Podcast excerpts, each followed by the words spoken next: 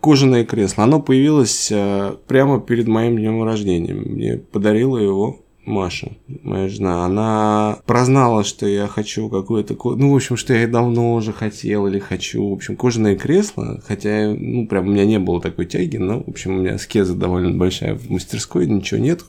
Максимально все, чтобы переставлять, убирать и так далее.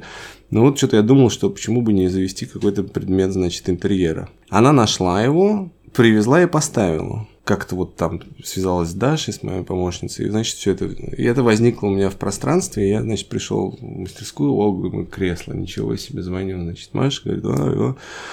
И потом я узнаю историю этого кресла, что она купила его на Авито, а продавал его, это все, он продал 6, по-моему, или 4 кресла таких, продавал его человек, который назвался охранником Березовского и сказал, что эти кресла ему достались из приемной Березовского и что два кресла уже купила а, Гай Германика, одно кресло купил какой-то архитектор, и, в общем, у него осталось одно кресло.